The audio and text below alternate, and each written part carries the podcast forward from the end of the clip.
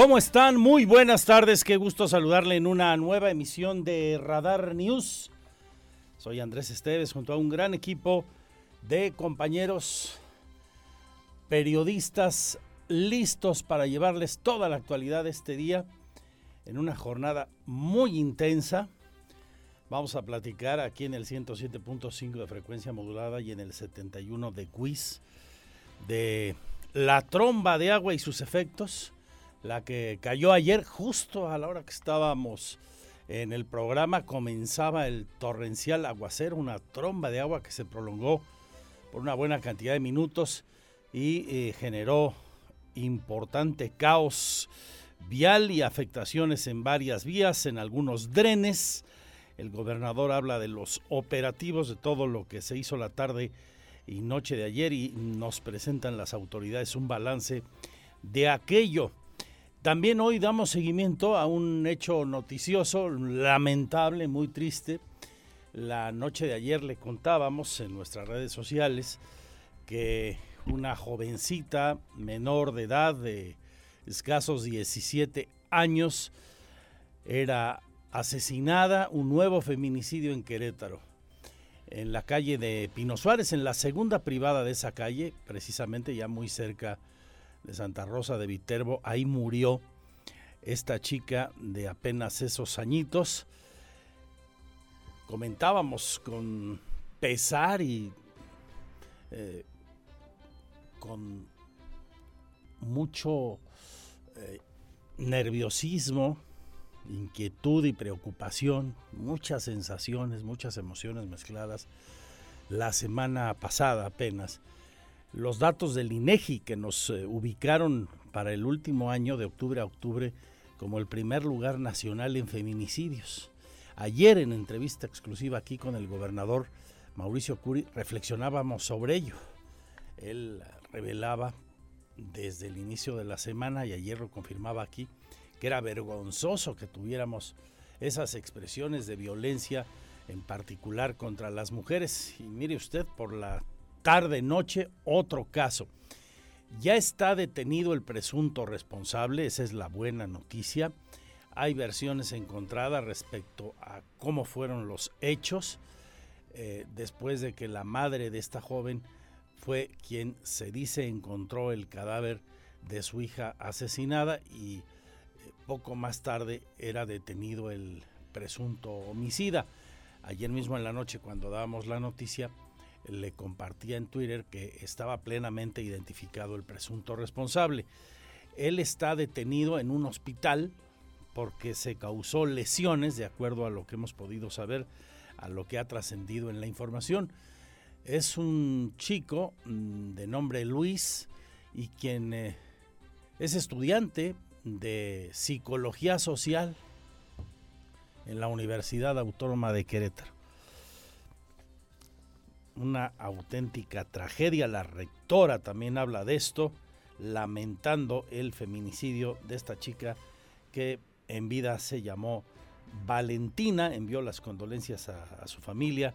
Las autoridades aportarán, las autoridades universitarias, a la Fiscalía todas las eh, pruebas e información que requieran sobre el presunto responsable, este chico estudiante de la licenciatura de Psicología Social, que también le tengo a usted datos de cómo sus compañeros y la propia universidad lo describe como un chavo que aparentemente no mostraba un carácter violento, que más bien era introvertido o es introvertido. El caso es que cometió este feminicidio. Habrá que esperar la investigación y determinar más sobre este deplorable asunto que por desgracia hoy es uno de los temas que nos ocupa para darle seguimiento y pues seguir haciendo evidente lo que es un cáncer social hoy día en Querétaro como en el país, pero lo que más nos importa aquí, la violencia contra las mujeres. Tengo diversas reacciones sobre esto mucha más información. Si les parece, vamos a una pausa. Al rato los deportes con Víctor Monroy. Empieza la Champions, la nueva temporada 22-2023. Juega el vigente campeón, el Real Madrid, al rato contra el Rangers de Escocia. Le tendremos el minuto a minuto y luego seguirá Víctor con Roberto Sosa a las 3 en Radar Sports. Sol y Lara con el mundo de la cultura y los espectáculos, la información vial. Voy a platicarle con detalle, tendré una entrevista con el director del Instituto Queretano del Transporte sobre cómo viene el nuevo plan de movilidad que presentó apenas el fin de semana el gobernador Mauricio Curi González. Y le tendré la información del clima, por supuesto. Hay probabilidad de lluvia otra vez para la tarde del día de hoy y la noche la probabilidad de lluvia está por arriba del 60%. En la información del COVID es martes de pulso de la salud y tendremos el reporte de los últimos tres días en los que se sumaron 79 casos de la enfermedad en ese reporte. Hay 2% de ocupación de camas con ventilador y 20% de ocupación de camas sin ventilador. Esto es lo que nos refleja el reporte y que lamentablemente un hombre y dos mujeres, tres personas en total, perdieron la vida a lo largo de estos tres días que se reportan, o sea, sábado, domingo y lunes. Para llevar la cifra eh, de personas fallecidas y de nuevos contagios y contagios totales a lo siguiente, 6.778 defunciones. Nuestro pésame a todas las familias de estas personas que causa de la terrible desgracia del COVID perdieron la vida, como observamos en las pantallas de Radar TV en el 71 de Wisi, le cuento aquí en la radio. Comenzamos, vamos al primer sumario de noticias enseguidita. Porque siempre estamos cerca de ti Síguenos en nuestras redes sociales. En Facebook, Radar News Querétaro. En Instagram, arroba Radar News 1075 FM. En Twitter, arroba Radar News 1075. Radar. Este es el resumen, lo más importante del día en Radar News es presentado por los más exquisitos platillos de comida tradicional mexicana de restaurante Hacienda Los Laureles. Lo más importante de la información.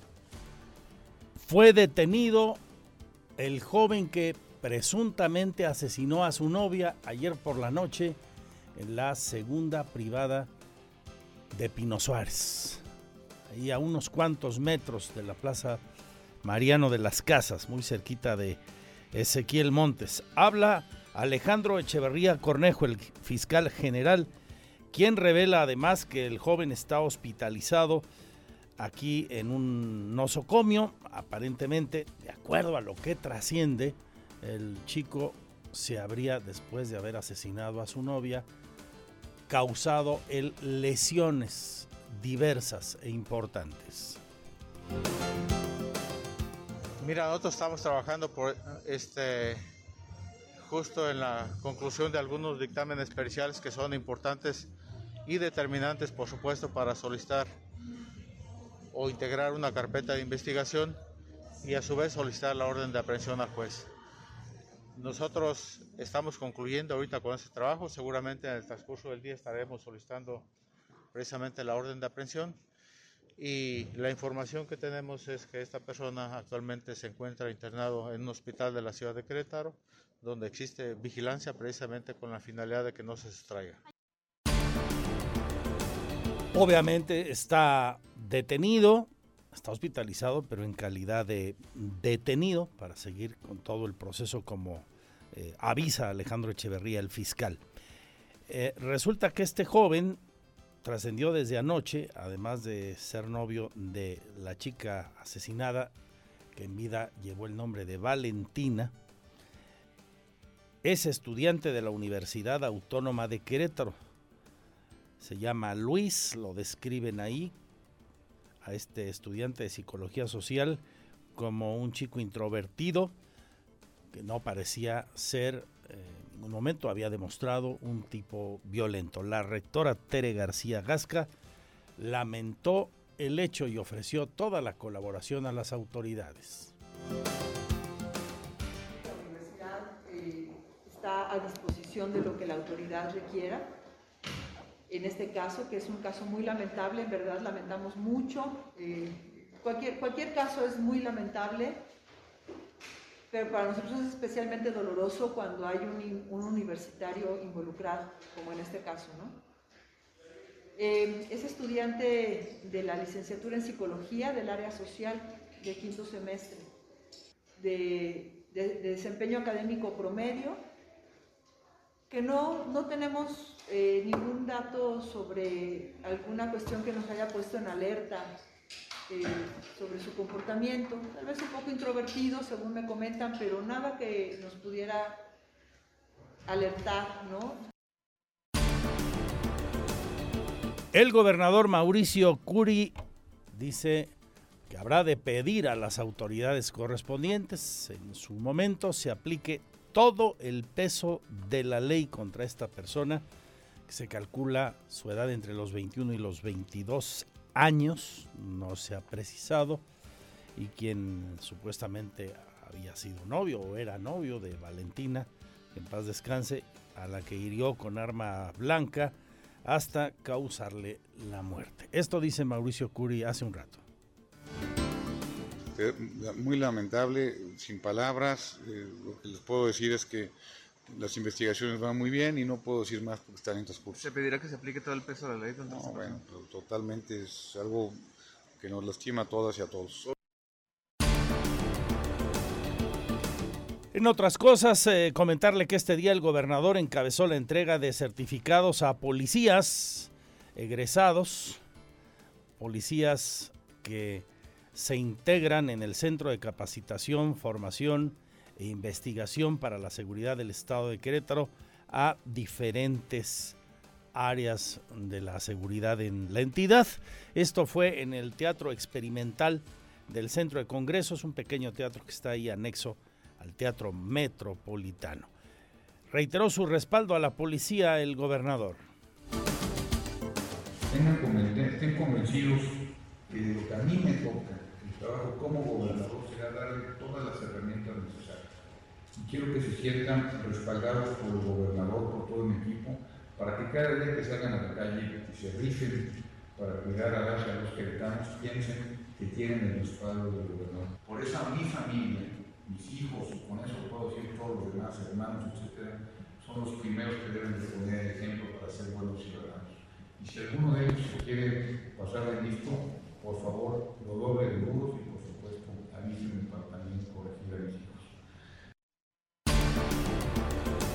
Que actúen con eficiencia. Que actúen, se trate de quien se trate, viole la ley.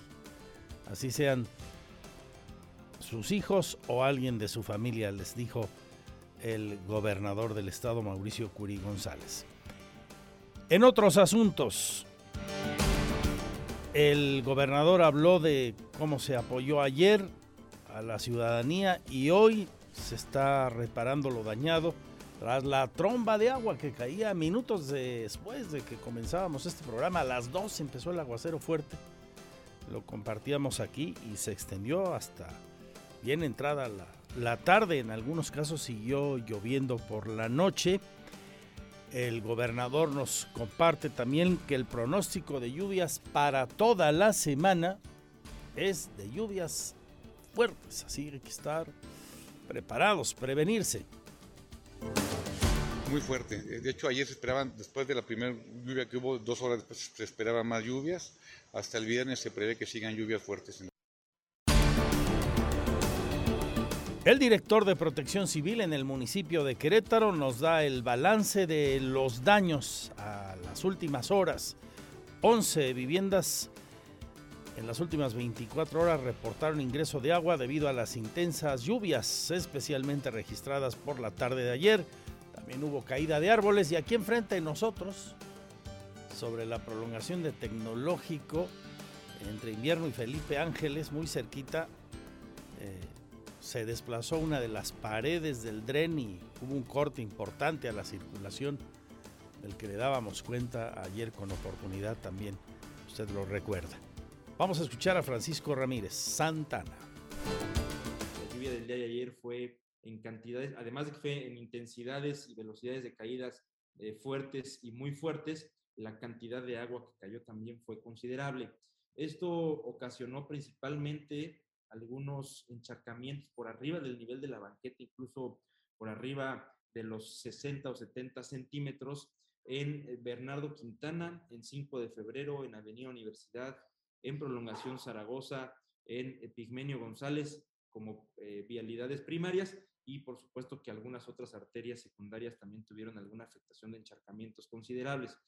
Eh, tuvimos el registro inicial a la línea única de emergencias 911, el, por lo menos 11 viviendas con ingreso de aguas.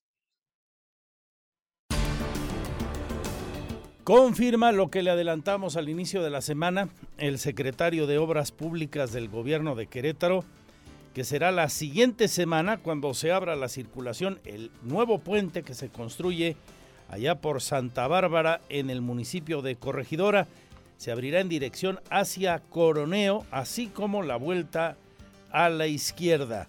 Precisa Fernando González Salinas que en dos meses estará totalmente concluido el puente ese distribuidor a Santa Bárbara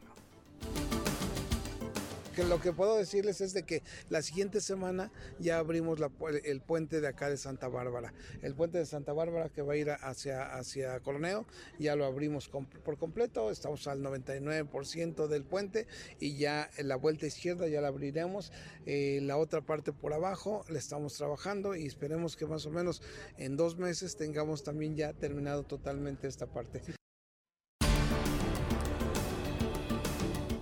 El Hospital del Niño y la Mujer ya recibió y dice su titular acatará la recomendación de la Defensoría de los Derechos Humanos, la que encabeza Javier Rascado, sobre el caso del menor que fue mal atendido, provocándole un daño neurológico irreparable. Es el doctor Manuel Alcocer Alcocer. Ciertamente ya recibimos la recomendación por parte de la Comisión de Derechos Humanos evidentemente que se va a atender, se va a, se va a revisar y se van a atender todas las recomendaciones que nos mandan con la intención de pues, tener exactamente la información adecuada. Eh, con respecto al tema de personal médicos, hay, ¿se separa, se le hace una recomendación, se evalúa? Esto tiene que ser una evaluación que hace el órgano interno de control de la Secretaría de Salud en asociación con el jurídico y ahí es donde viene la toma de decisión. Una auténtica tragedia esta, por cierto. En más información, y ya entrando a los temas de municipios. El secretario de Seguridad Pública de la capital del estado, Juan Luis Ferrusca, recomienda, ojo, no llevar a cabo la compraventa de vehículos anunciados a través de redes sociales y no caer en aplicaciones de préstamos porque hay muchos fraudes. Y dado esto, nosotros hemos mandado alertamientos eh, en redes sociales para no llevar a cabo eh, compraventa de vehículos anunciándolos a través de las redes sociales, ya que bueno, pues puede traer algunas consecuencias negativas. Lo mismo con eh, aquellas aplicaciones que hay en la, en la web o en, algunos, eh, en algunas plataformas de redes sociales, en donde con gran facilidad hacen préstamos de dinero en efectivo y que bueno, pues después de esto se, se devienen algunas situaciones fraudulentas. Nosotros les exhortamos pues a que corroboren eh, la autenticidad de las páginas, la autenticidad. De Querétaro nos vamos al Marqués en la zona metropolitana, donde eh, la policía de la administración que encabeza Enrique Vega Carriles nos da cuenta de los operativos por las fiestas patrias en el Marqués y especialmente en la cabecera municipal, en La Cañada. Es el oficial Javier Cortés.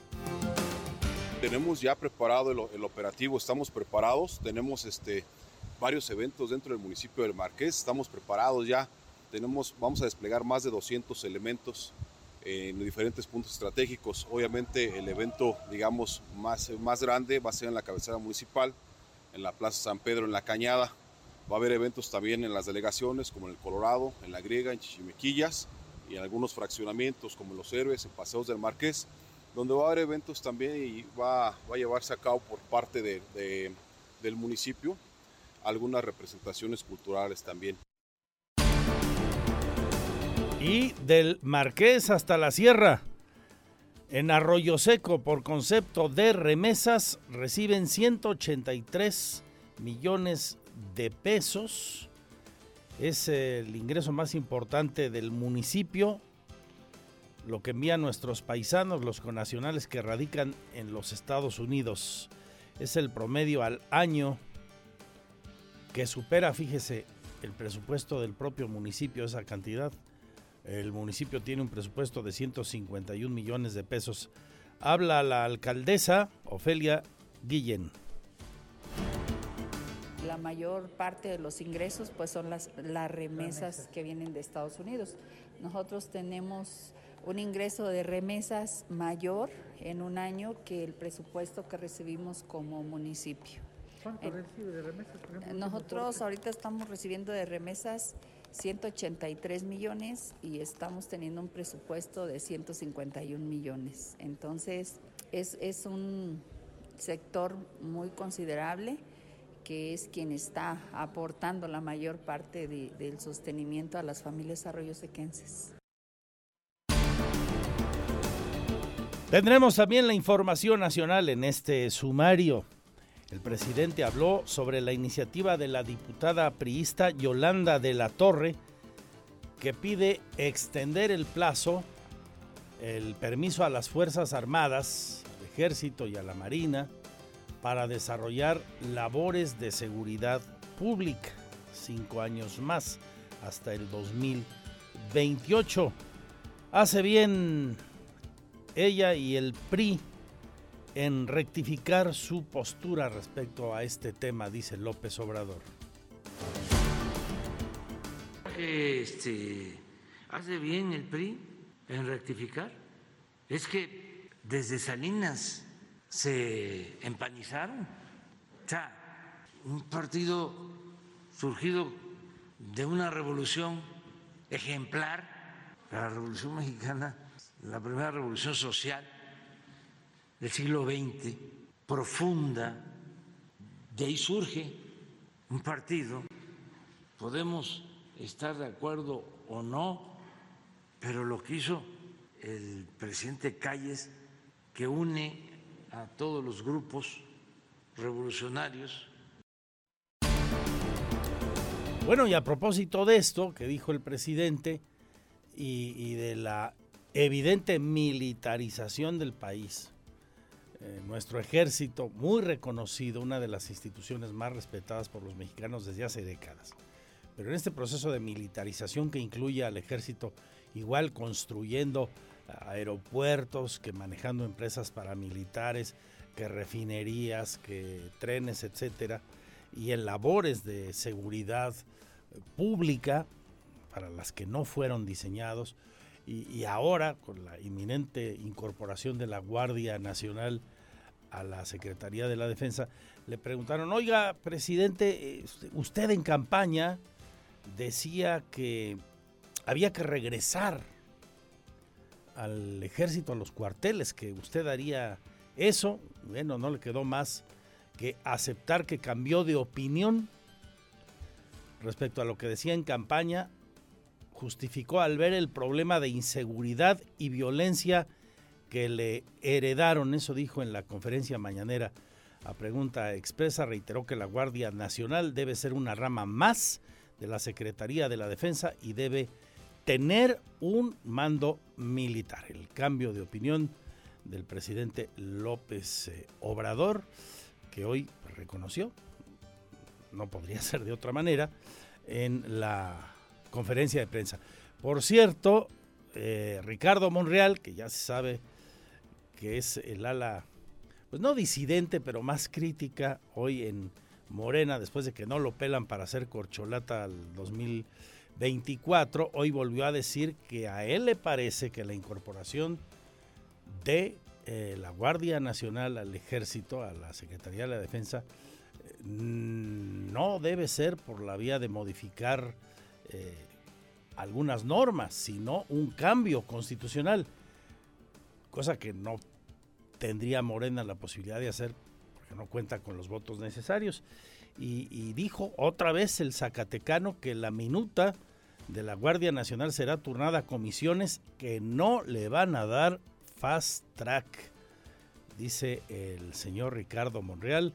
En un mensaje publicado en sus redes sociales, por ejemplo, dice que el grupo parlamentario de Morena ha decidido que la minuta en materia de Guardia Nacional proveniente de la colegiatura se turnará a comisiones y se analizará y discutirá en un proceso legislativo plural y respetuoso. Se pone rebelde con eh, las decisiones de hasta ya muy arriba el señor Monreal, ¿no? Para decirlo en términos muy coloquiales, lisos y llanos. Esto es lo que está ocurriendo en el ámbito de lo nacional. También la discusión que se lleva a cabo hoy y por segundo día a estas horas en la Corte sobre la eliminación de la prisión preventiva oficiosa, o sea, vía fast track. Por un lado, el presidente hoy desde temprano acusó que la falta de sentencias a personas que están en prisión preventiva oficiosa se debe a que hay corrupción y porque no se está cumpliendo la constitución, pero justifica la medida.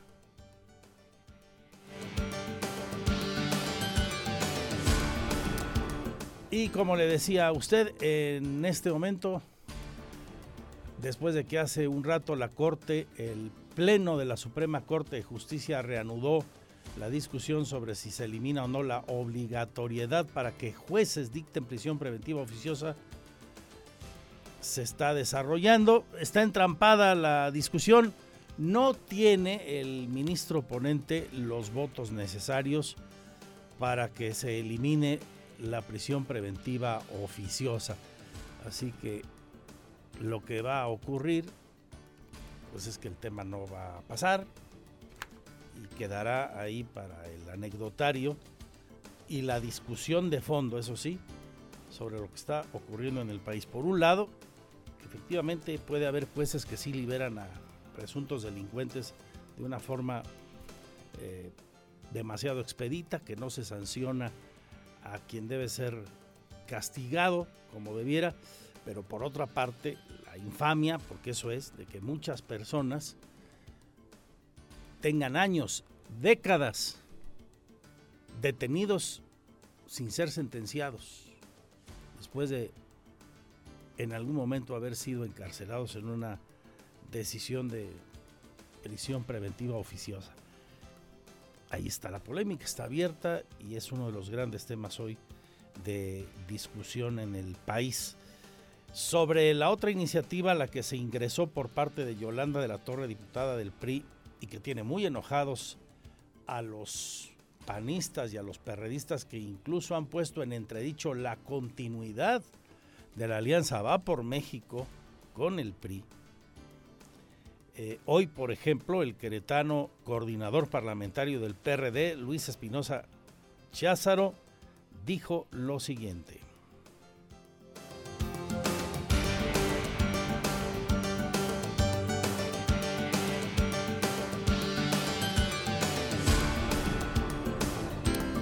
Está de acuerdo, que no está de acuerdo en la propuesta de Yolanda de la Torre para ampliar hasta nueve años, o sea, cinco más, la facultad del ejército para hacer labores de seguridad pública. Esto en el ámbito de lo nacional, al rato, como le decía hace un momento, los deportes, cultura y espectáculos, la información vial desde el lugar de la noticia y todo aquello que usted debe saber porque hoy o vendrá en las próximas horas. Paraguas, impermeable, gabardina y todo lo necesario a la mano porque hay una alta probabilidad de lluvia, como le conté hace un rato. Y el minuto a minuto de Champions aquí, por supuesto, con Víctor Monroy al rato él y Roberto Sosa en Radar Sports. La una con 35, le recuerdo mis redes sociales, Twitter arroba Andrés Esteves MX, fanpage andresesteves.mx o Magazine TV Cro.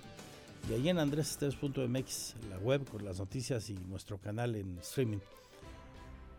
Y ahora mismo recordamos los puntos de contacto de Radar. También el WhatsApp 442-592-1075. Bienvenidos.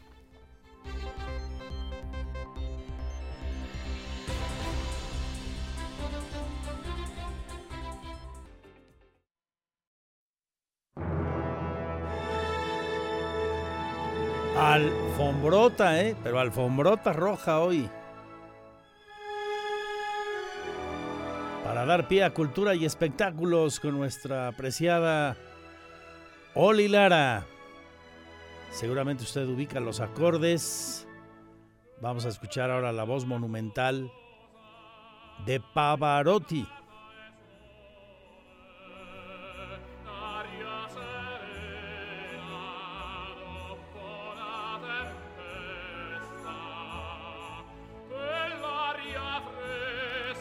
Se nos adelantó un día como hoy, en el 2007.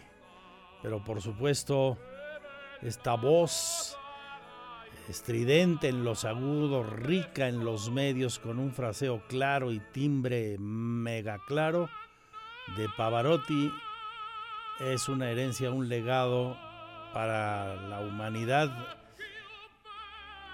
eterna cuan sea Pavarotti, uno de los cantantes contemporáneos más famosos de las últimas décadas, tanto en la lírica como en otros géneros, ¿eh? acreditado como uno de los mejores exponentes de toda la historia en la materia del canto lírico. ¿Cómo olvidar aquel concierto de los tres grandes, no? Enorme, enorme Pavarotti. En todos sentidos. Bueno, se nos adelantó un día como hoy, pero ahí está su legado. Y de la música popular, Vamos a escuchar.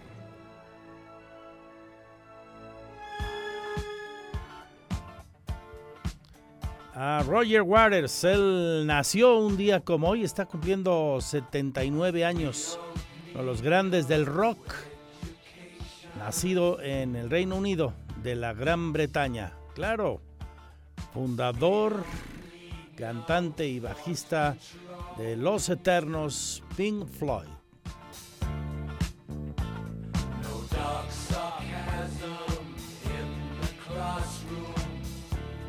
Saludotes a la Lina Salinas, nuestra productora que hoy echó la flojera. Quién sabe si se le atravesaron algunas caguamas de más. Vaya usted a saber, nunca sabe Mañana, mañana probablemente le tenga esa, esa información. Hoy me disculpo por no tener la última hora en, en ese terreno. Un besote ahí donde andes. Y a todos ustedes, gracias por su compañía. Oli Lara, vamos contigo.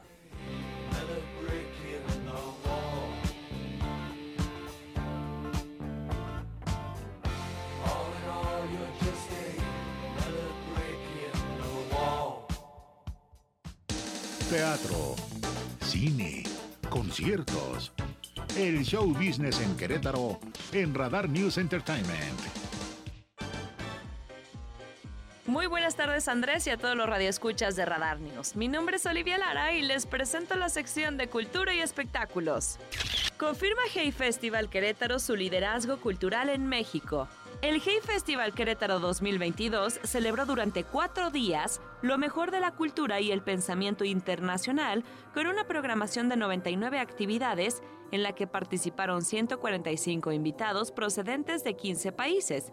La asistencia presencial sumó más de 27 mil asistentes, con 13 actividades del Hey Joven distribuidas entre las universidades, 54 eventos en el programa general entre charlas, talleres y conferencias, literatura, música, actualidad, arte, ciencia, medio ambiente, derechos humanos, periodismo, teatro, historia y educación fueron los temas de los participantes procedentes de países como España, Argentina, Francia, entre otros. De tal manera que llega a su fin el festival en su séptima edición en Querétaro. tras retomar la presencialidad, manteniendo oferta en streaming y compartiendo parte de su contenido en señal de televisión abierta por RTQ. En más información, el Querétaro Centro de Congresos recibe la Expo Anime, con un amplio abanico de actividades, desfile de invitados, así como la venta de artículos de las más famosas series de televisión, películas y animación, llega al Querétaro Centro de Congresos la vigésima quinta edición de la Expo Anime, que se llevará a cabo el 17 y 18 de septiembre con un horario de 12 a 18 horas. Este año amplía sus horizontes para ofrecer una expo mucho más grande y con un ambiente ideal para toda la familia. Entre las actividades que se presentarán durante los dos días, destacan el concurso de dibujo, el concurso de cosplay, disfraces de personajes animados, así como conferencias de invitados tan relevantes como Mario Castañeda, actor de doblaje que da vida al personaje de Goku de la serie animada Dragon Ball, Don Ramón en la serie animada del Chavo del Ocho. Para mayor información, visita su página en Facebook Expo Anime Tour. Por último, Brendan Fraser al borde del llanto en la premiere de The Whale. Brendan Fraser realizó una de las transformaciones más increíbles para un papel en The Whale, pero parece que todo el esfuerzo dio frutos, ya que fue ovacionado por su trabajo en esta cinta, momento que lo llevó hasta las lágrimas. Su trabajo como actor fue tan impresionante que recibió una ovación de pie en uno de los festivales de cine más prestigiosos del mundo. Reconocido por sus papeles en La momia y George de la jungla, en The Whale, Fraser le da vida a Charlie, un hombre de mediana edad de 600 libras de peso que intenta reconciliarse con su hija de 17 años después de que la abandonara junto al resto de su familia por su amante gay. La película está basada en una obra de teatro homónima escrita por Samuel D. Hunter y es dirigida por el nominado al Oscar Darren Aronofsky. Esta película triunfó durante la premiere en el Festival Internacional de Cine de Venecia, ya que después de su proyección recibió una ovación de pie durante seis minutos. Esto fue todo en Cultura y Espectáculos. Buen provecho, excelente tarde y nos escuchamos hasta mañana.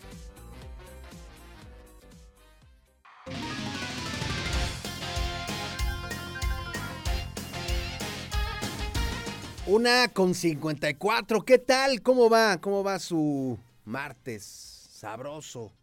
Seguramente lluvioso, ¿no? Más tarde, Pirro. Según tengo entendido, según los pronósticos, para que usted tome sus reservas. Si no tiene algo así urgente para salir, pues evítese, evítese este, embotellamientos. Hay temas de, de inundaciones y bueno, ya sabe todo lo que, lo que conlleva. Y si sí tiene, pues que está en la calle, bueno, pues entonces tome, tome usted sus precauciones. Oiga, así como va a haber abundancia de agua, de lluvia, pues hoy y mañana, abundancia pero de fútbol. Y es que arrancó la Champions League en su fase de grupos. De aquí hasta la primera semana del mes de noviembre se lleva a cabo esta fase de grupos que pues se tuvo que comprimir, por así decirlo, ya que recuerde usted que en el mes de noviembre, 20 de noviembre, estará comenzando la Copa del Mundo de Qatar 2022 y con ello, bueno, pues todo lo que conlleva el apretar, el ajustar todas todas las este las competencias, los calendarios. Y bueno, por lo pronto los primeros dos partidos del día de hoy comenzaron con sorpresa. Bueno, uno de ellos sí comenzó con sorpresa, el otro pues realmente no tanto. El Borussia Dortmund le ganó 3-0 al Copenhague, nada sorpresivo, pero el que sí rompió las quinielas fue el Dinamo Zagreb, este equipo croata que le ganó un gol por cero al Chelsea. Comenzaron con el pie izquierdo los ingleses y bueno, les tocó morder polvo en este arranque de la fase de grupos de la Champions League. En partidos que están ya a minutos, a minutos de comenzar, a partir de las 2 de la tarde en punto, el Benfica en contra del Maccabi. Estarán jugando el Sevilla ante el Manchester City, el Salzburgo ante el Milan, el Celtic en contra del Real Madrid, el Leipzig ante el Shakhtar y finalmente el día de hoy el PSG ante la Juventus. Así los partidos que están contemplados para este día martes. Mañana sigue la actividad de esta jornada, de esta semana 1 de la Champions League. 11:45, los dos primeros partidos. Ajax en contra del equipo de Rangers, el Frankfurt ante el Sporting de Lisboa. El, eh, el resto de la jornada que se juega a las 2 de la tarde en el tradicional horario, el Inter estará recibiendo nada más y nada menos que al Bayern Múnich, el Barcelona que estará jugando ante el Victoria Pleasant allá en el Camp Nou, el Nápoles ante el Liverpool, Atlético de Madrid se medirá ante el Porto, Tottenham jugará ante Marsella y el Club Brujas jugará ante el Bayern Leverkusen. Así está primera jornada, esta semana número uno de la Champions League, que todos tienen un solo objetivo, llegar a la final, desbancar al Real Madrid, que es el campeón defensor, y en el caso de los merengues, pues ellos saltan con la, con la idea, con la, con la meta, con el objetivo de pues conseguir una Champions más, más en su en su palmarés. Bueno, esto en cuanto al fútbol europeo. En cuanto al fútbol, pues que a todos nos atrapa y que pues eh, acapara algunos partidos los reflectores del mundo entero. Y aquí en nuestra Liga MX también estará arrancando, pero la jornada número 13 del balompié, del balompié azteca. Hoy habrá mm, cuatro partidos. León en contra de Juárez a las 19 horas. A las 7.05 Santos en contra de Necaxa. Monterrey juega ante Cruz Azul a las 9 de la noche con 5 minutos y a la misma hora las Águilas del la América estarán jugando ante el Atlético de San Luis. Esto en cuanto a los partidos del día de hoy. Mañana sigue y finaliza esta jornada número 13 del fútbol mexicano. Tigres en contra de Toluca a las 7, a la misma hora. Puebla se mide al conjunto del Pachuca y a las 9 de la noche el resto de la jornada. Mazatlán que recibe la visita del pues alicaído Atlas, que pues está teniendo una campaña complicada. Tijuana en contra de las Chivas Rayadas del Guadalajara y finalmente Pumas en contra de los Gallos Blancos del Querétaro en el cierre de esta jornada número 13 del Balompié Azteca. Hoy a las 3 de la tarde, Roberto Sosa Calderón y un servidor le esperamos en Radar Sports. Quédese con nosotros al finalizar la segunda emisión de Radar News. Por supuesto, vamos a desmenuzar este tema del eh, fútbol mexicano, las declaraciones previas de los protagonistas de, este, de esta semana y vamos a hablar también de la previa de la NFL, vamos a hablar de la Champions League, vamos a hablar del abierto de los Estados Unidos. Hay, por supuesto, muchísima, muchísima información, así que le invito a que se quede con nosotros justo al terminar la segunda emisión de Radar News. Gracias, mi nombre es Víctor Monroy. Siga usted bien informado. Buenas tardes.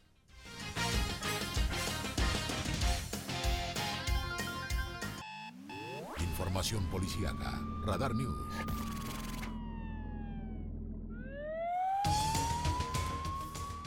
Nos alteró, espero que nos haya puesto a reflexionar y a poner manos a la obra el anuncio la semana pasada del INEGI de que Querétaro es el primer lugar nacional de octubre a octubre del último año en feminicidios. El gobernador sin matices al día siguiente que se compartía esta información nos decía aquí es vergonzoso. Ayer en entrevista exclusiva reiteraba esto y su compromiso por trabajar para que esto se abata de forma importante, ojalá que hasta desaparecer, eso ya lo digo yo, si bien sueña utópico, hay que aspirar a ello. Y mm, también ofrecía perseguir con severidad a quienes cometan este delito. Horas después, muy pocas por la noche, nuevamente nos impactaba el drama de una jovencita de 17 años, le contaba en redes sociales, eh, le contábamos también aquí en Radar, asesinada en pleno centro, ahí a, unas, unos cuantos metros de Ezequiel Montes de la Plaza de Santa Rosa de Viterbo sobre la segunda privada de Pino Suárez. Presuntamente asesinada por su novio, que hoy está hospitalizado. Se llama Luis, estudiante de la UAC, sabemos ya hoy. Y de lo que Abraham Hernández nos ofrece una síntesis y la última hora. Este joven, estudiante de la licenciatura de Psicología Social y quien, de acuerdo a lo que trasciende, habría intentado quitarse la vida, motivo por el cual está hospitalizado, en calidad de detenido, pero hospitalizado. Abraham, te saludo con gusto, eh, aunque sea para tan lamentable noticia. Vamos con eh, él, hay un problema en el enlace, pero sí como le digo, eh, pues el hecho nos debe poner a chambear, ¿no? A todos y a reflexionar para cambiar estos escenarios de, violencia, eh, haya sido por la causa que fuere lo sucedido ayer. Hay muchas especulaciones, aquí no vamos a entrar en ese terreno. lo único concreto es que por desgracia hay una joven menor de edad muerta, hay un muchacho entre 21 y 22 años detenido, estudiante mm, de psicología social y que anoche fue la madre de la propia víctima la que al llegar a su domicilio se percató, de acuerdo a lo que se menciona, del homicidio. Hoy ya la rectora de nuestra máxima casa de estudios habló sobre el hecho, pronunciándose con pesar, lamentando lo sucedido y dando detalles los que ella conoce, Tere García Gasca, de este joven presunto responsable de matar a su exnovia.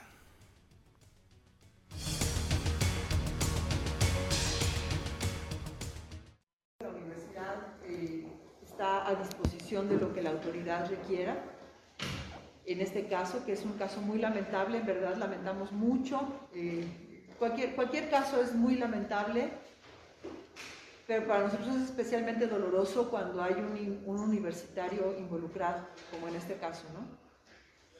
Eh, es estudiante de la licenciatura en psicología del área social de quinto semestre, de desempeño académico promedio que no, no tenemos eh, ningún dato sobre alguna cuestión que nos haya puesto en alerta eh, sobre su comportamiento, tal vez un poco introvertido, según me comentan, pero nada que nos pudiera alertar, ¿no?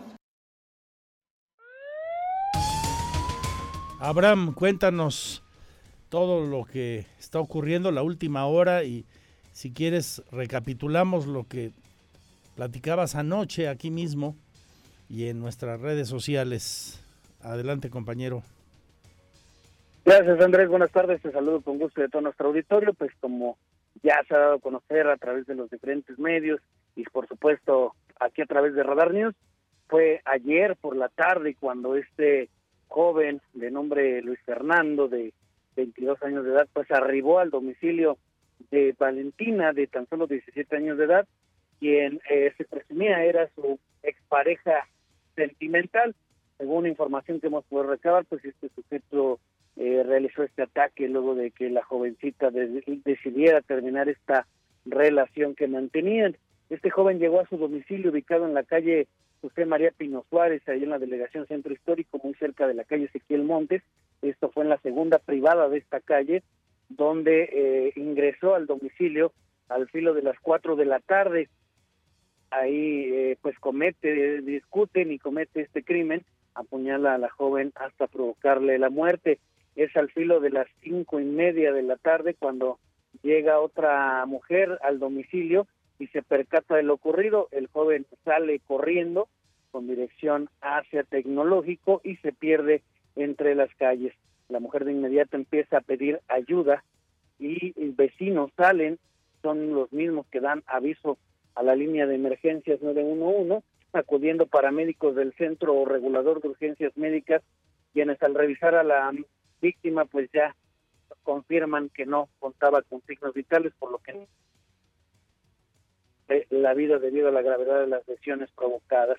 De inmediato elementos de la Policía Municipal acuden a tomar conocimiento, acordonan el área e informan a la Fiscalía General del Estado, instancia que ordena la presencia del personal forense, esto para realizar el peritaje correspondiente, recabaciones de indicios, estos indicios que sirven de prueba, lo que comentaba el fiscal general del Estado, Alejandro Echeverría, esta mañana, que eh, precisamente con estos elementos de prueba, pues se busca que un juez de control gire la orden de aprehensión en contra de Luis Fernando, quien tras escapar, pues arriba al domicilio de un familiar, en este familiar que presenta lesiones producidas por arma punzocortante en el cuello y en uno de sus brazos, que ponían en riesgo su vida, por lo que lo traslada a un hospital privado ubicado ahí en inmediaciones de Galindas, posteriormente al hospital del Instituto Mexicano del Seguro Social, ubicado en Zaragoza y 5 de febrero, y de ahí es trasladado a otro hospital privado ya en Juriquilla, donde finalmente es localizado por los elementos de la Policía de Investigación del Delito durante la madrugada ya de este martes y puesto ya bajo custodia. Pues como refería el fiscal, se encuentre detenido, pues todavía no se otorga la orden de aprehensión por parte. Mientras que el joven pues se encuentra, si bien estable, pero delicado de salud, se nos informaba que aparentemente pues eh, sería intervenido quirúrgicamente debido a las lesiones que presentaba en el cuello. Bien, pues eh, la va a pasar mal este muchacho después de haber cometido el asesinato terrible, violentísimo, matando con arma blanca a esta chica Valentina. Eh, gracias, Abraham. Esta es la última hora. Entonces el, joven está en calidad de detenido, confirmamos, en ese hospital ahí en Juriquilla, eh, muy a la entrada de ese fraccionamiento. ¿Algo que quieras agregar, Abraham? Andrés, pues comentarte, las investigaciones continúan y bueno, pues será hasta que sea dado de alta que esté fuera de peligro que él pueda ser ya trasladado ante un juez para ser vinculado a proceso por este violento crimen. Seguramente. Eh, vamos a escuchar a Andrea que platicó justamente con Alejandro Echeverría Cornejo, como nos indicabas hace unos segundos.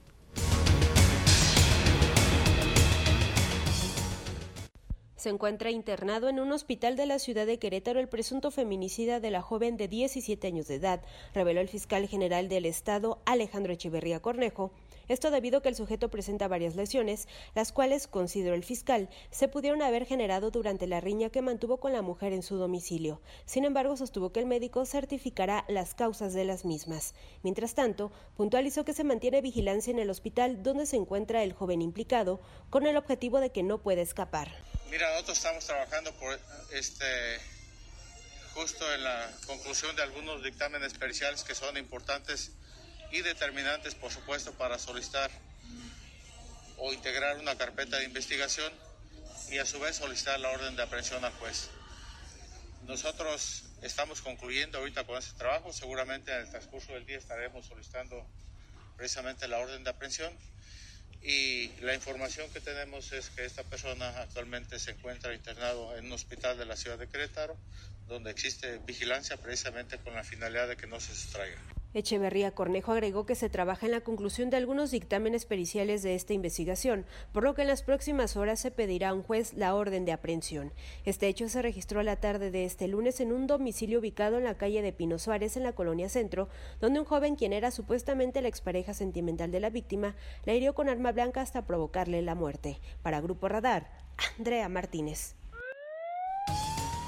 Y como nos decía ayer aquí, el gobernador todo el peso de la ley va a solicitar a las autoridades competentes Mauricio Curí.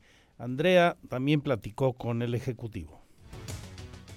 Gobernador del estado, Mauricio Curi González, pedirá que se aplique todo el peso de la ley contra el sujeto que asesinó a una joven de 17 años de edad en el centro histórico de Querétaro. Esto luego de que un joven de aproximadamente 22 años, quien era supuestamente la expareja sentimental de la víctima, la hirió con arma blanca hasta causarle la muerte. Curi González recalcó que este tipo de hechos lastiman a toda la sociedad queretana. Muy lamentable, sin palabras. Eh, lo que les puedo decir es que las investigaciones van muy bien y no puedo decir más porque están en transcurso. ¿Se pedirá que se aplique todo el peso de la ley contra esa Totalmente, es algo que nos lastima a todas y a todos. Aunado y el mandatario estatal indicó que las investigaciones por este suceso van muy bien, pero no adelantó más detalles debido al transcurso de las mismas. Para Grupo Radar, Andrea Martínez. Tenemos mucho más sobre esto y el resto de la actualidad de la que usted debe conocer. Son las 2 con 18 minutos en esta jornada de martes, ya sabe, a las 3 Radar Sports con Víctor Monroy y Roberto Sosa. En la métrica de eh, COVID-19, en los últimos tres días, tres personas perdieron la vida, como le contaba hace un rato al iniciar este programa. Hay tres personas graves también. La ocupación hospitalaria ha disminuido de forma importante, 2% de camas con ventilador, 20% de camas sin ventilador.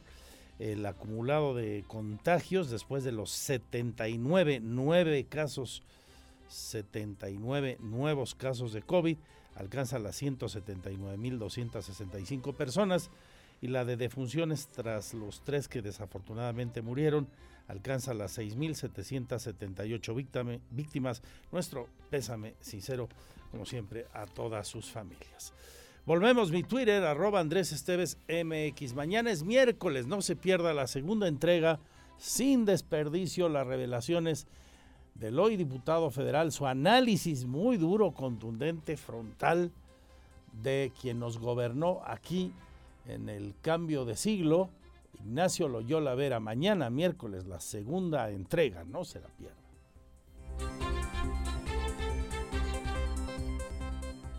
El clima, el pronóstico del tiempo, temperatura y las recomendaciones antes de salir de casa. El clima en Radar News.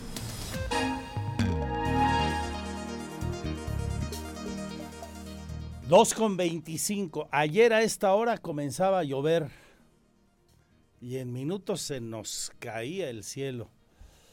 Aquí muy cerquita de nosotros, enfrente, se desplazaban las paredes de un dren y había que cerrar la vialidad en prolongación tecnológico.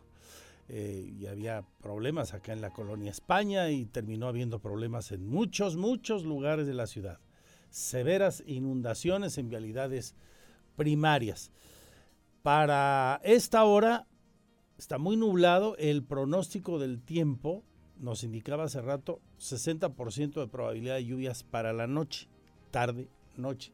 Ya subió al 70, o sea, se supone que va a llover y lloverá toda la semana, por lo que nos confirma hoy el gobernador con el que platicó Andrea Martínez sobre este asunto y también la forma en que se está previniendo daños mayores para la población en caso de tormentas fuertes.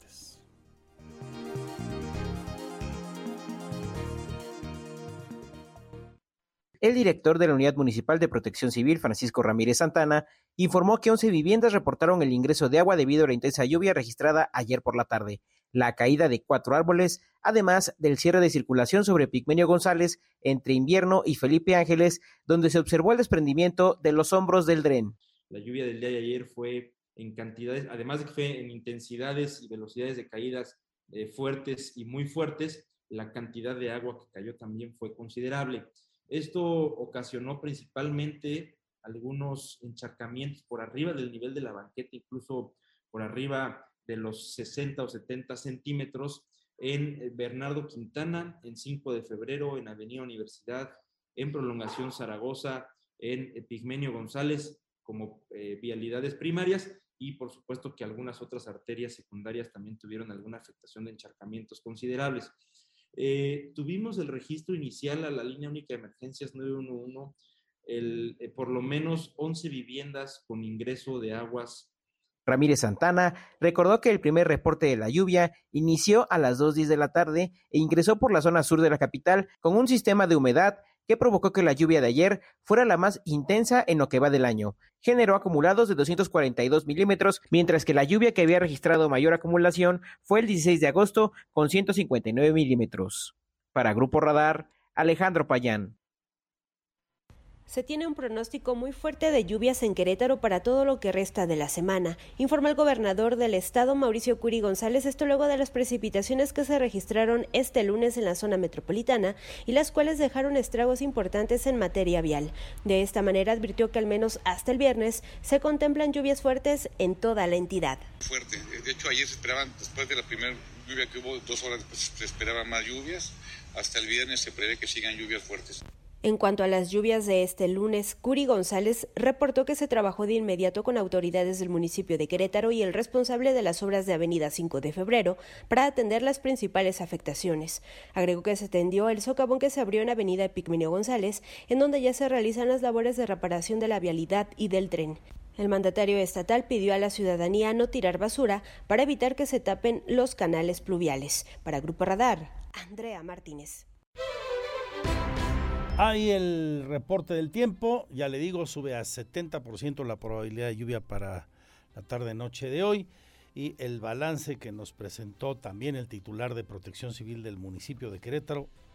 11 viviendas sufrieron ingreso de agua solo en el municipio de Querétaro y, y muchas horas perdidas en las vialidades por esas inundaciones, grandes tirantes de agua en las vialidades eh, primarias y algunos cierres de los que estábamos hablando. Y bueno, ahí el aviso del gobernador también sobre esto mismo. Las 2.29, casi la media. Importante de la información internacional. Este día se despidió el inefable Boris Johnson como primer ministro del Reino Unido de la Gran Bretaña. Aquí lo que dijo con la traducción simultánea de mi compañera y amiga Diana González. Eso es todo, amigos. Gracias por venir tan temprano esta mañana. En unas horas más estaré en Balmoral con Su Majestad la Reina y la antorcha será finalmente transmitida a una nueva líder del Partido Conservador. El bastón será entregado en un inesperado giro que cambia las reglas del juego que eso ya no importa ahora. Y por esa puerta de color negro, una nueva primera ministra conocerá un fantástico grupo de extraordinarios colegas de trabajo. Y poco después, la compañera de partido de este hombre, la también conservadora Liz Truss, se convertía en la nueva primera ministra, poniendo así fin a tres años de muy controvertido, muy, muy, muy polémico, muy controvertido mandato de, Boris Johnson, en el que entre otras cosas, pues estuvo las discusiones por la pandemia, sus fiestas privadas que acabaron costándole la chamba, Aquí se pueden pasear con la novia en la Condesa, no pasa nada y siguen tan campantes, ¿verdad? ¿Se acuerdan del inefable también de nuestro subsecretario de Salud López Gatel? Bueno, allá no, allá sí le costó la chamba, entre otras cosas, el hombre que le tocó la salida formal de Inglaterra, del Reino Unido, de la comunidad europea, bueno, pues ya se va, ya se fue, ya está fuera. Y ahora esta mujer a la que eh, vamos a escuchar también con la traducción de mm, Diana, es la tercera mujer en ser la mandamás en Inglaterra, luego de la dama de hierro Margaret Thatcher, que gobernó entre el 79 y el 90, y Theresa May, que gobernó entre el 16 y el 19. Ahora es el momento de atacar los temas que nos tenían con el aliento contenido. Es momento de construir casas, caminos y de hacerlo rápido. Necesitamos nuevas inversiones y mejores trabajos en todas las ciudades de los países. Necesitamos reducir la brecha de separación económica entre las familias. Tenemos lo que se necesita y lo vamos a hacer. No será fácil, pero podremos hacerlo. Transformemos Gran Bretaña en una nación inspiradora con buenos trabajos bien pagados y calles seguras. Tomaré acción desde este día y cada día de mi mandato para que esto suceda.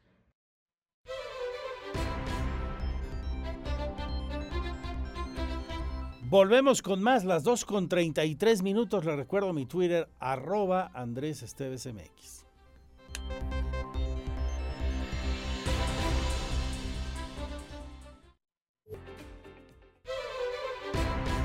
Noticias de nuestras vialidades. Confirma el secretario de Desarrollo Urbano y Obras Públicas, lo que adelantábamos al inicio de la semana, parcialmente se va a abrir a la circulación el nuevo puente elevado de Santa Bárbara en dirección hacia Coroneo y la vuelta a la izquierda en unos cuantos días, la semana próxima.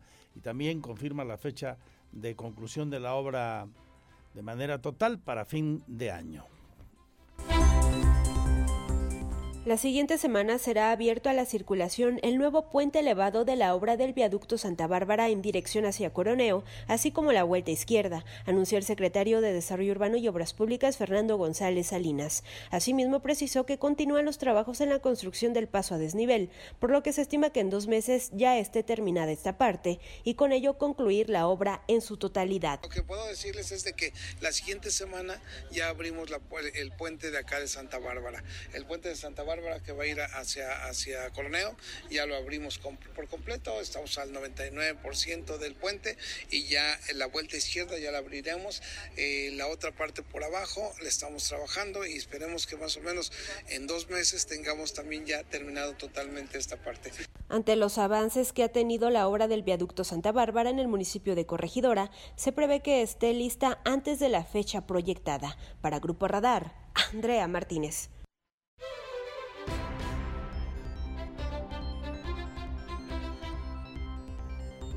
Y le confirman a mi compañero Alejandro Payán en el Hospital del Niño y la Mujer. Ahora sí, ya les llegó la recomendación de derechos humanos. La van a acatar. Un muy triste suceso tiene que ver con esta recomendación. Un chico muy pequeño que sufrió daño neurológico permanente a causa de una negligencia médica.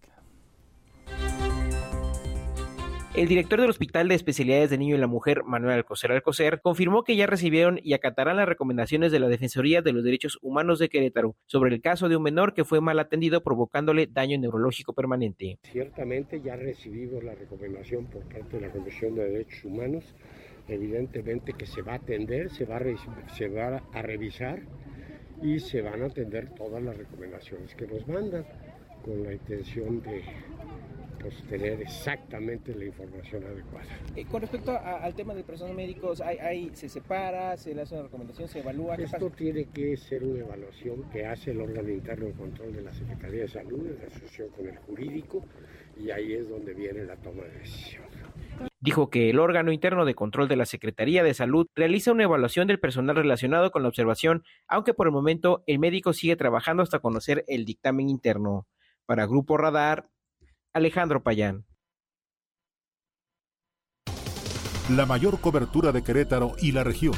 Toda la información que se genera en los municipios en Radar News.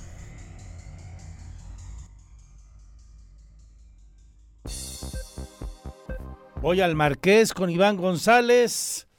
Listos los operativos por las fiestas patrias ahí en la demarcación que encabeza Enrique Vega.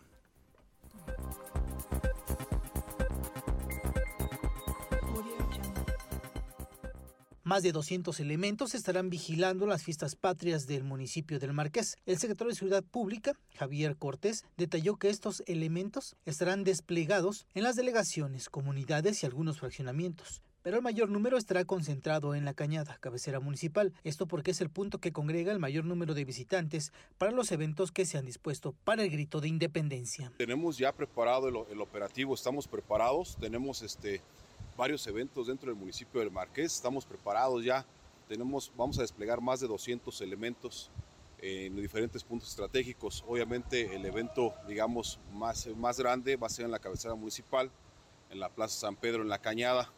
Va a haber eventos también en las delegaciones, como en el Colorado, en la Griega, en Chichimequillas y en algunos fraccionamientos como Los Héroes, en Paseos del Marqués, donde va a haber eventos también y va, va a llevarse a cabo por parte de, del municipio algunas representaciones culturales también. El secretario detalló que también se mantendrá a partir del 15 de septiembre y hasta el domingo 18 el operativo alcoholímetro en coordinación con la Policía Estatal.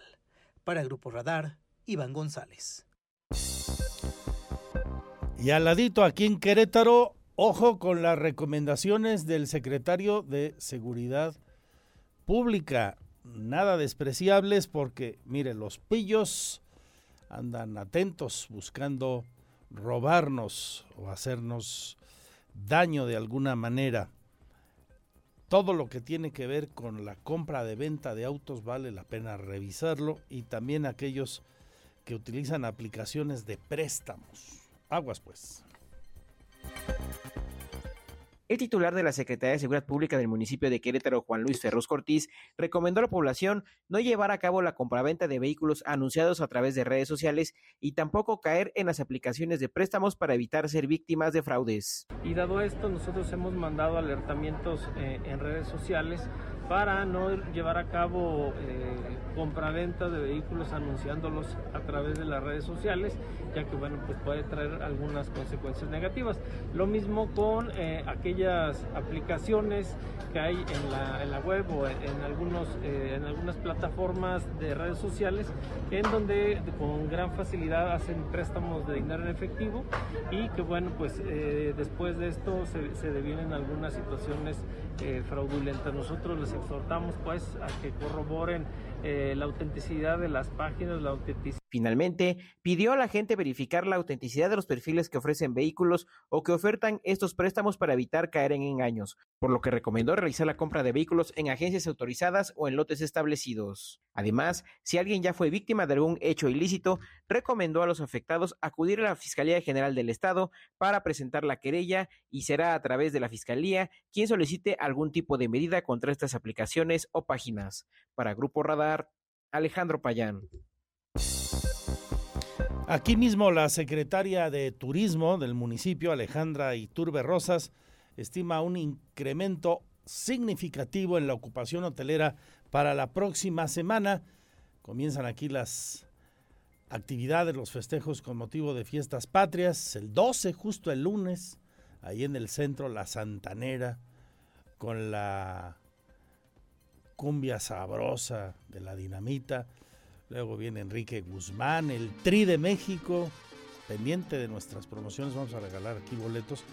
Los eventos son gratuitos, el del Tri es gratuito también, pero por razones de control y aforo, el evento en el Querétaro Centro de Congresos requerirá de boletos. Los demás no, es llegar ahí al Jardín Corregidora y disfrutar de Enrique Guzmán, de la Santanera, de la Dinamita.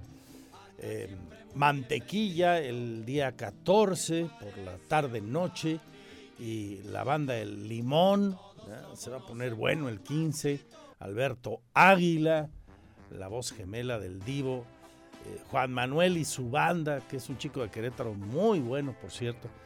En fin, que con motivo de las fiestas, esto se espera en Querétaro. Una derrama superior a los 130 millones de pesos, con más de 50 mil turistas. Además de la banda de Limón, escuchamos a Ale Iturbe. Como es puente, las festividades del mes de septiembre, viene un puente importante. Entonces estamos calculando tener una ocupación hotelera en, Querétaro del 70%, que es muy, muy bueno. Esperemos que lo podamos este, ya después del puente ver que, que subió un poquito más, pero bueno, 70% de ocupación. Y esto pues eh, eh, se refiere a una visita aproximada de unos 50 mil turistas y que pues nos dejarían una derrama de más de 130 millones de pesos. El reporte vial en Radar News, la mayor cobertura. En las calles de Querétaro, donde hay broncas de tráfico y no son pocas. Cuéntanos, don Abraham Hernández. Buenas tardes, amigo.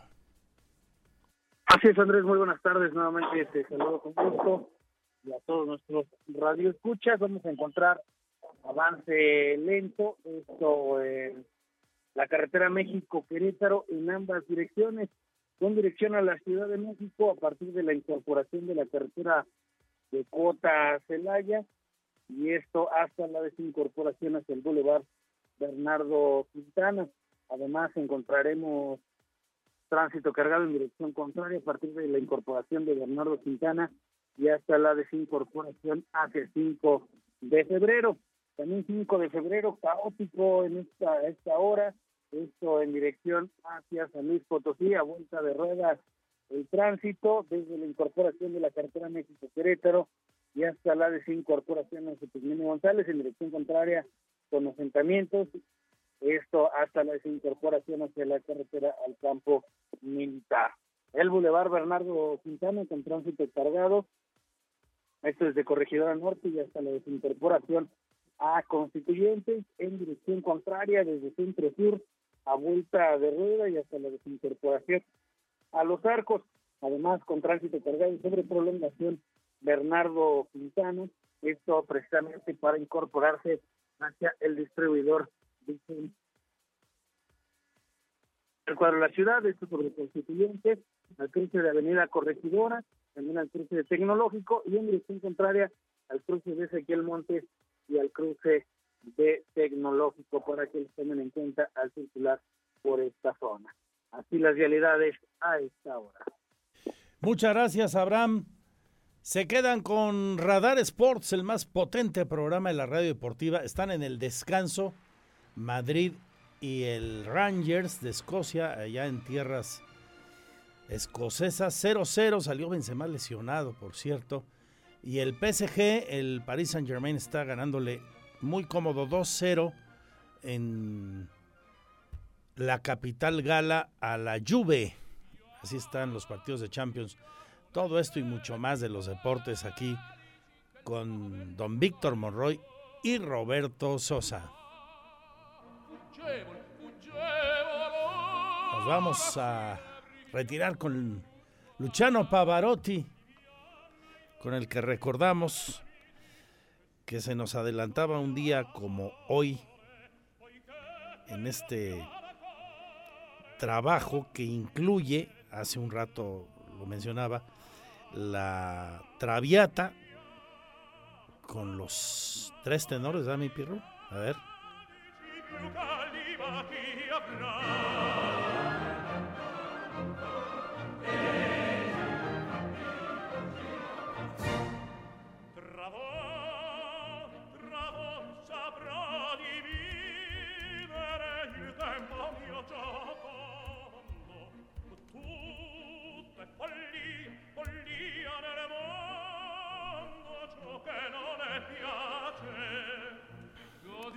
aquel supergrupazo que se creó previo al Mundial, eh, a los Juegos Olímpicos de Barcelona, a los Juegos Olímpicos de Barcelona. Pavarotti, el italiano, y dos españoles, José Carreras y Plácido Domingo. Cuídense mucho, va a llover en la tarde según el pronóstico, así que prevenidos. Soy Andrés Esteves junto a este gran equipo de compañeras y compañeros, los presentes, el señor Payán en nuestra producción hoy, gracias. Equipo tradicional, Pirro y toda la compañía. Y la Lina Salinas, que a saber por dónde anda.